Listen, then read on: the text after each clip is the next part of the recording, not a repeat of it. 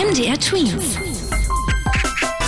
Dein 90 Sekunden Corona-Update. Die starken Einschränkungen scheinen Wirkung zu zeigen, denn die Zahl der Neuansteckungen steigt nicht mehr weiter so massiv wie noch vor ein paar Wochen. Trotzdem meint das Robert Koch Institut, die Zahl ist noch zu hoch. Der Chef des Instituts Lothar Wieler betonte weiter, dass die Lage hier in Deutschland weiterhin sehr ernst sei. In den letzten 24 Stunden haben sich wieder über 22.000 Menschen deutschlandweit nachweislich mit dem Coronavirus angesteckt. Deutschlandweit am stärksten ist im Moment der Kreis Bautzen betroffen. Die Stadt in Sachsen hat im Moment die höchste Zahl der sogenannten 7-Tage-Inzidenz.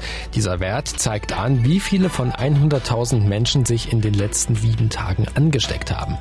Dieser Wert liegt in Bautzen bei knapp 380. Das ist sehr hoch.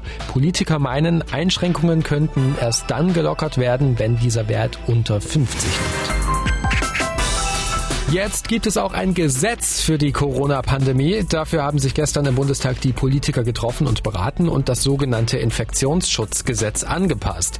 So steht da jetzt zum Beispiel drin, dass man im Falle einer Corona-Pandemie oder ähnliches Masken tragen muss. Vorher gab es immer wieder Diskussionen, ob man solche Einschränkungen einfach verordnen darf, denn im deutschen Gesetz stand das bis gestern gar nicht so genau drin.